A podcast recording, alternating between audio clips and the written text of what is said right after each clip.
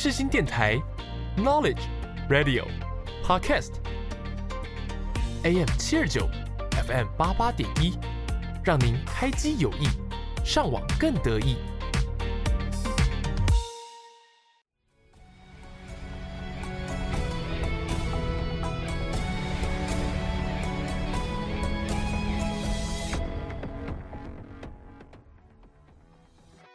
欢迎大家来到影剧历史面面观。你以为这又是一堂催眠的历史课吗？No No No，我们将会使出浑身解数，让你享受影剧，认识历史，一起发现剧中的巧思，讨论时事。就让我们开始吧。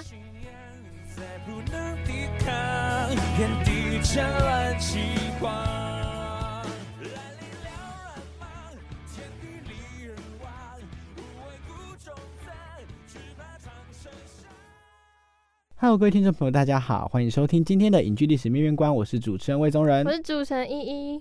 啊，今天很开心啊，因为今天呢是大家的除夕夜，先预祝大家新年快乐。对，很开心跟大家一起共度除夕，有没有？谢谢收听的观众朋友们，新年快乐，新年发大财，越来越漂亮。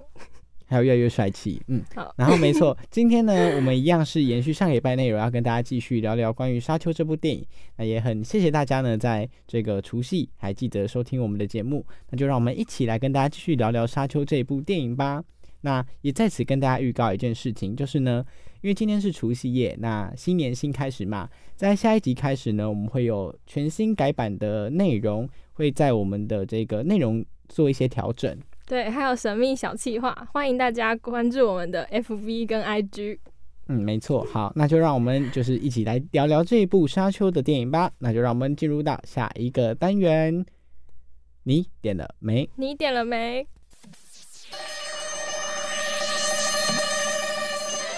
你点了没？一起发现影剧中的细节与巧思。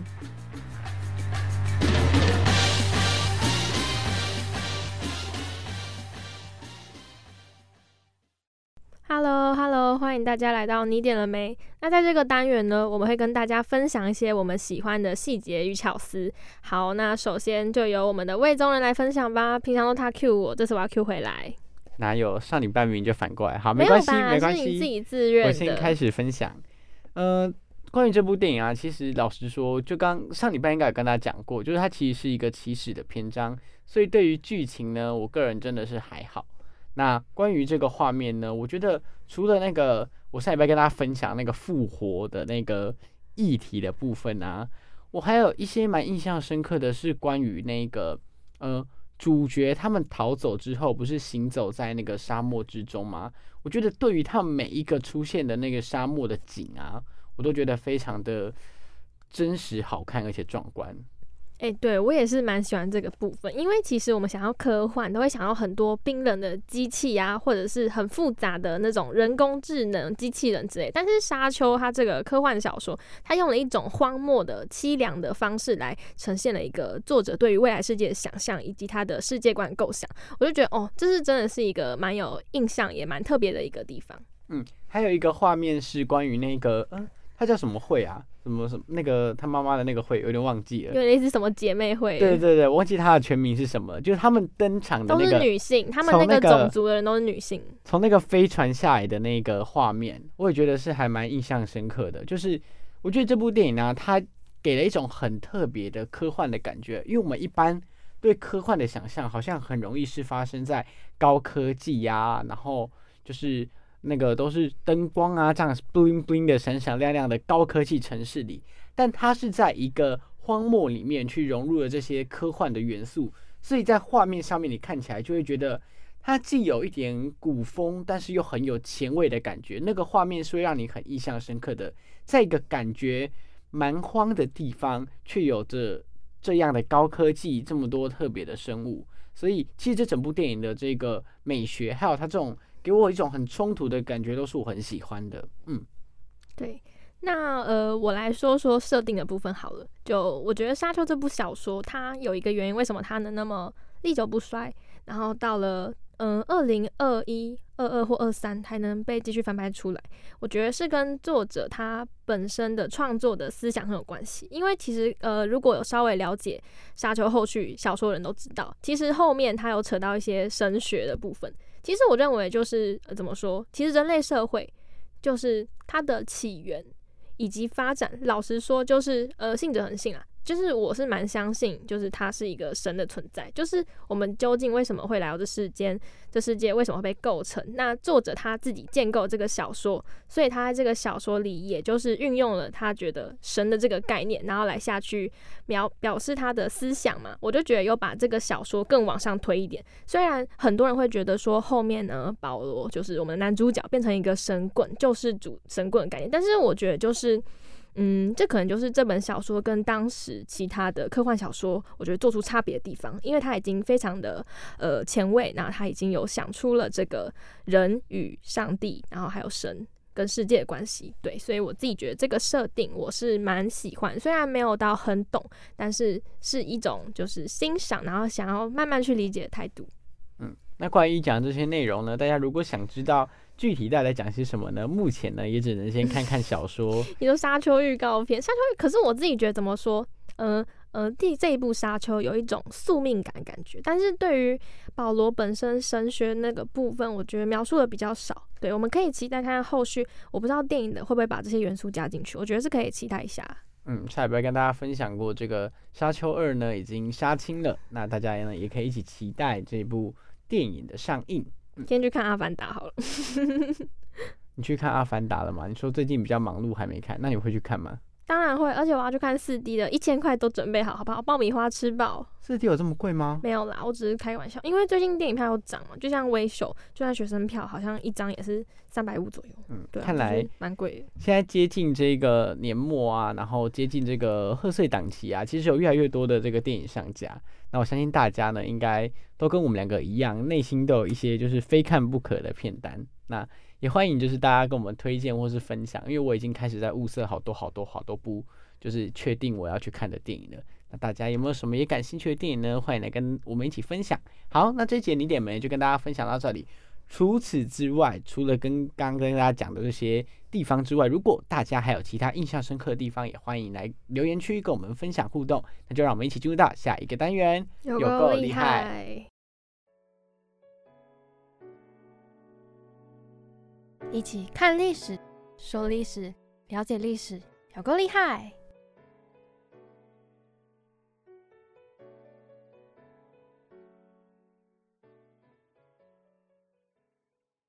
！Hello，Hello，欢迎大家回到影剧历史面面观，我是主持人 Y 一一。那我们的节目呢，会于每周六的十二点半在各大平台更新。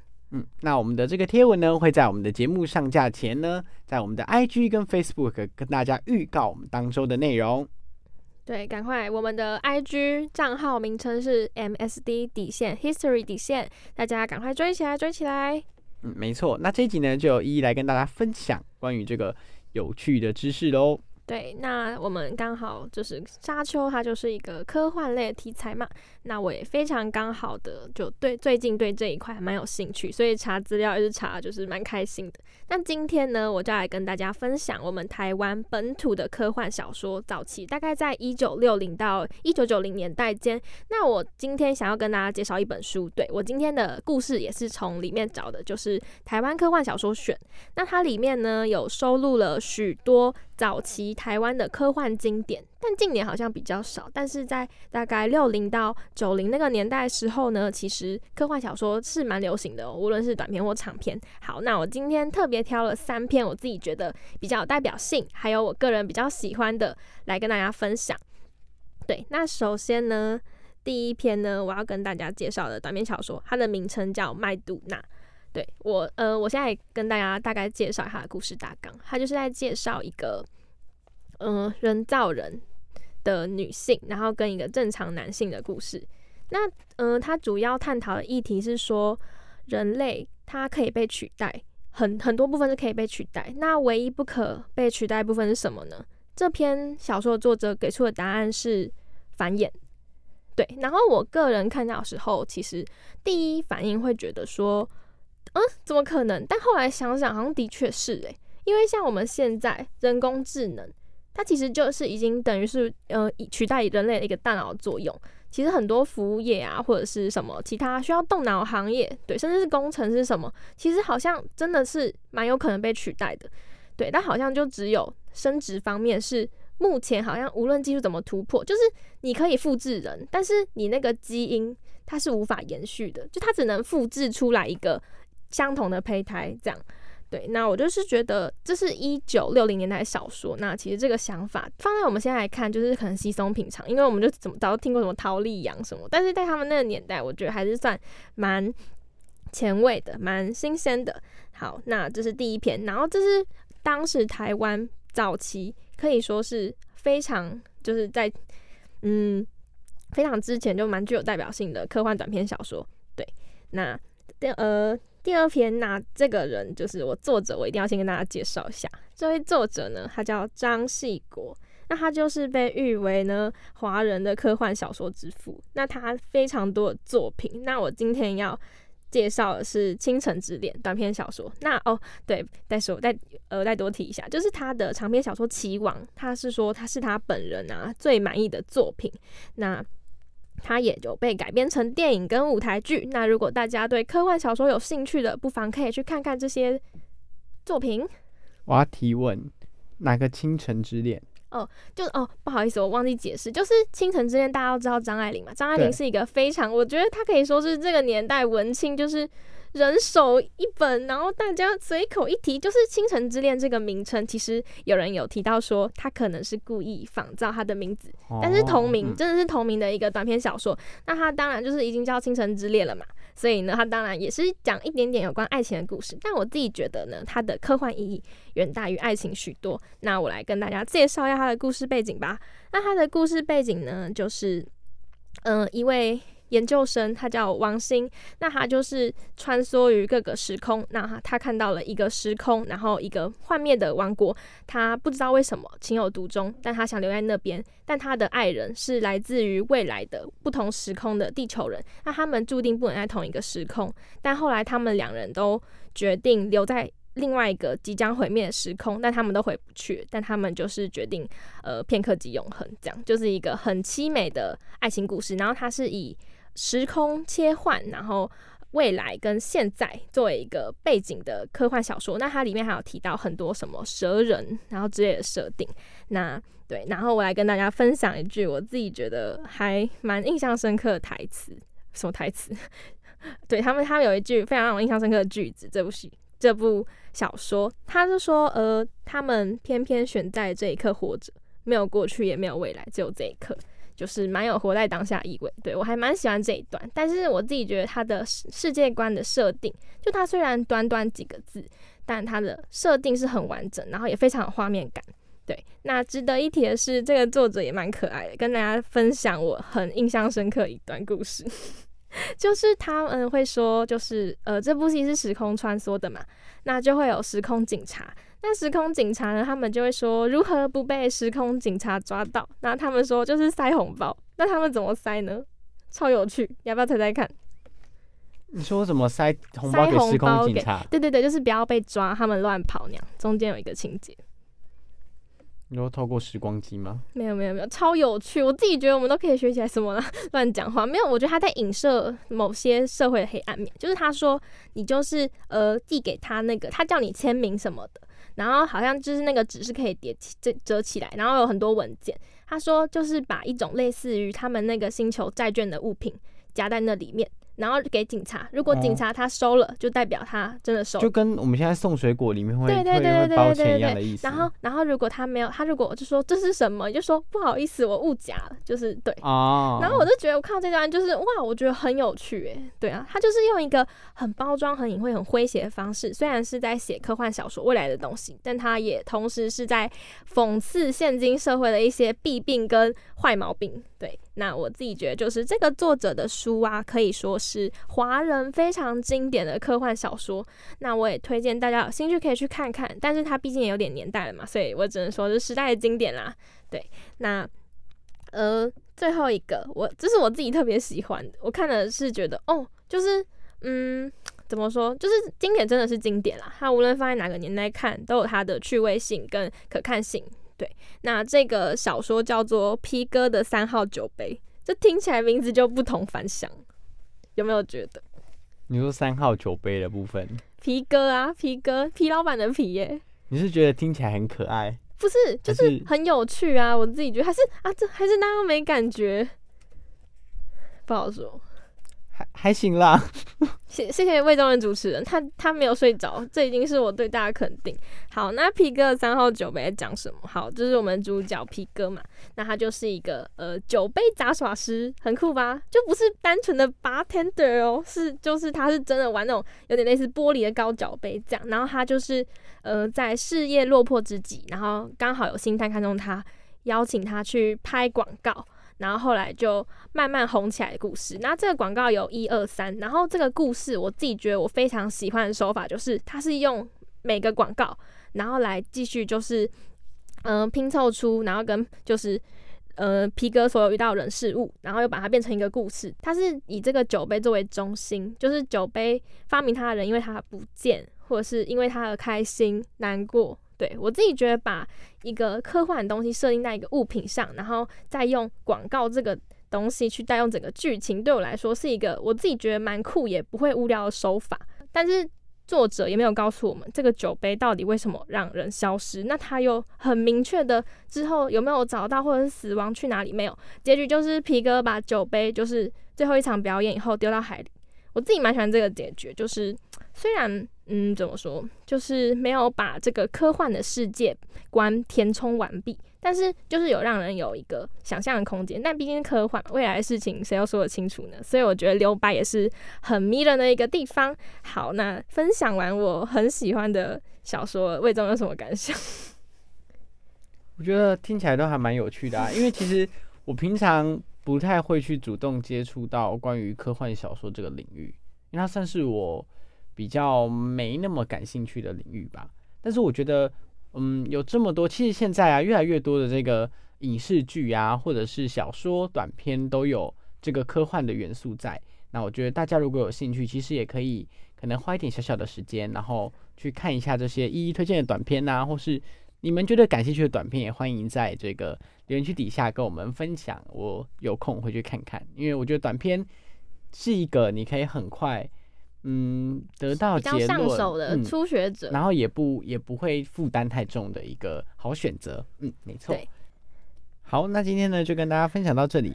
那接下来呢，我们就来跟各位听众朋友一起聊聊关于科幻小说吧。那我们进入到下一个单元，就一起来，就一起来，就一起来讨论议题吧。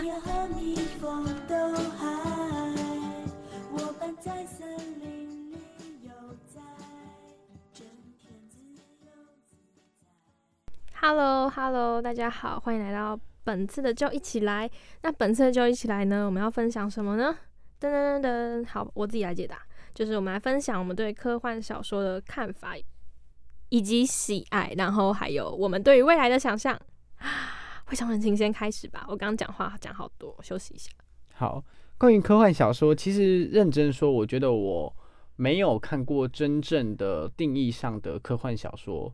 就是我看的通常都是相关的那个其他的题材，但是它有包装到科幻这个元素。因为其实现在大家越来越喜欢往这个方面，第一是因为现在的科技也越来越发达，嗯，现在的科技越来越发达。那再来就是因为科幻这一个东西，它能能能够让你的创造性变得非常的大，因为它是未来式，它是你不知道的未来，它可以创造任何各种的可能。那关于这个科幻小说呢，大家知道，其实我平常呢算是这个呃推理小说迷。那关于科幻题材呢，有一本书我想要跟大家推荐，这本书叫做《平行世界的爱情故事》。那我觉得它是蛮有趣的，因为你一开始看可能会觉得，嗯，它在在讲的好像是一个平行世界，好像是一个虚无缥缈的空间。但是到后面呢，这个真相慢慢揭晓的时候，你就会懂为什么我跟你们说这是一个科幻的小说了，嗯，结果又是东野圭吾啊，没错，因为我可是东野圭吾的铁粉儿，铁粉儿。我大概这几年呢，近期就是这几年有看的小说、有看的书，基本上都是东野圭吾的。那诶，可是诶，大哥，你只回答第一个问题、啊。哎、要换你先讲讲啊。你说科幻小说？对啊，好，就是大家，我我觉得，嗯，可能新官上任三把火在讲什么，就是我最近就是不知道为什么开始发疯。以前我应该也没想到，就是我最近对于科技的东西其实有一点点蛮有兴趣，就是我会觉得，嗯，因为像科幻小说，其实他们很多作者不是全部，他们就是有理工科背景的人，就我会觉得，哦哦哦，一个就是。跟会跟数字斤斤计较的人，然后每天跟数字打交道的人，那他们脑袋里的未来世界原来也是这样如此的天马行空和梦幻。那他们也东野圭吾也是理工科的。真的好强哦，那难怪他要写，他也有写，这算半科幻吧？嗯，对啊。其实很多他们写这个推理小说，很多都是理科理工科背景。对啊，对啊，因为他们要逻辑够好。如果就是像 Y 一目前 Y 一脑子一坨浆糊，可能凶手是谁，大家已经就开开幕一分钟就知晓这样。对，但是我会加油，会加油，好不好？我们朝那个伟大的 target 迈进。好，那呢，那就一一刚还提出了另外一个问题，对不对？说关于对未来的想象。我们对未来的想象，我觉得在近可能要三十，至至少我到中年吧，嗯我觉得可能才会有一些，比方说，我觉得无人驾驶这件事情会普及啊，嗯，然后嗯，可是我觉得对于我们的现在的生活不会有太真的太浮夸的高科技的改变，就是我觉得可能建筑物的形式会改变，然后越来越多的这个智慧的家电啊、连线啊，透过网络的方式，你的生活会越来越懒人化。你说已经不光是光纤网络了吗？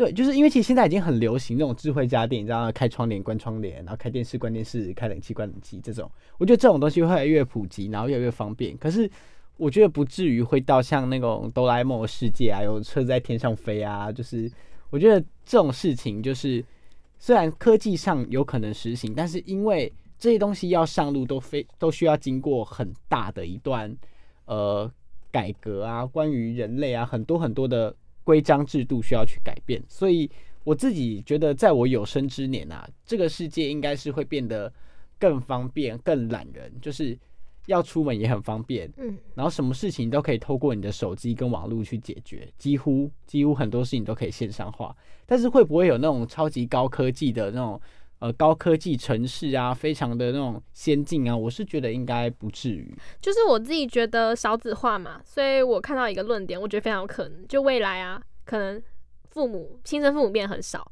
政府会变成下一代的父母，就是可能会用许多人工受孕，或者是说甚至是复制人，我不知道仿生人的方式，然后呃就会有政府统一管理小孩，从他们小到大，那这些小孩就会变得没有父母，只有政府这样，那政府可能就会呃就是有一个 SOP 跟公家机关特别来帮忙，就是管理跟教育这些小朋友。我觉得在未来，我自己觉得是非常有可能发生，只是我不知道几年。但我看到这个论点的时候，我本身是赞同的，因为其实大家真的越来越不想生小孩，然后绝望。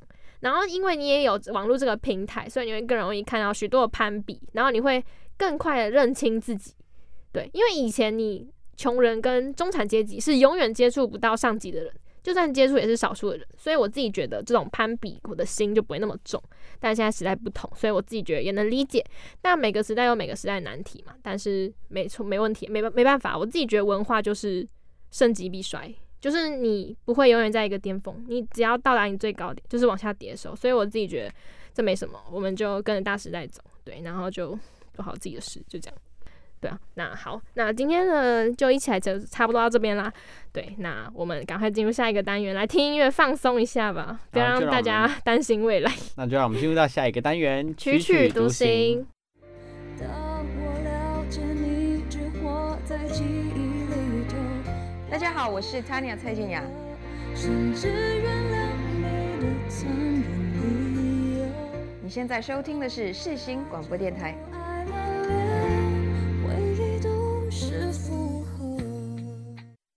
Hello，大家好，欢迎回到影剧历史面面观，欢迎大家来到曲曲独行这个单元。那这个单元呢，我们会跟大家分享一些影视的主题曲或好听的插曲配乐。那本次要分享的呢是电影《沙丘》的配乐。那这首配乐非常的气势磅礴，我相信呢，只要听众就是有来听，就会沉浸于剧情之中。那接下来就让我们来体验吧，这首《Pulse Dream》。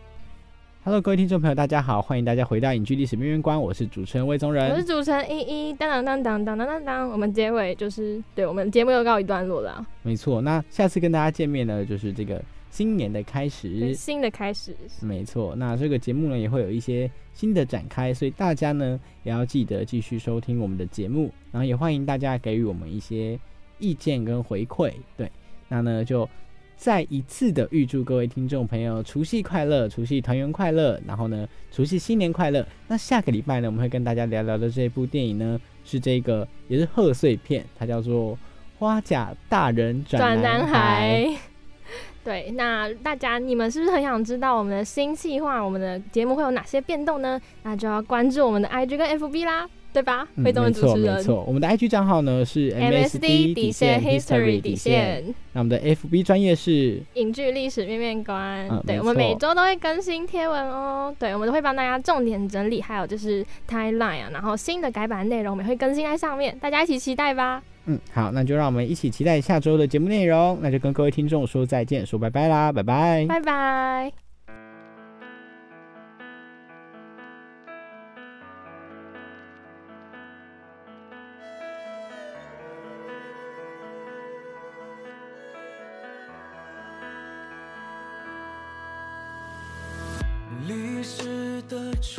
终点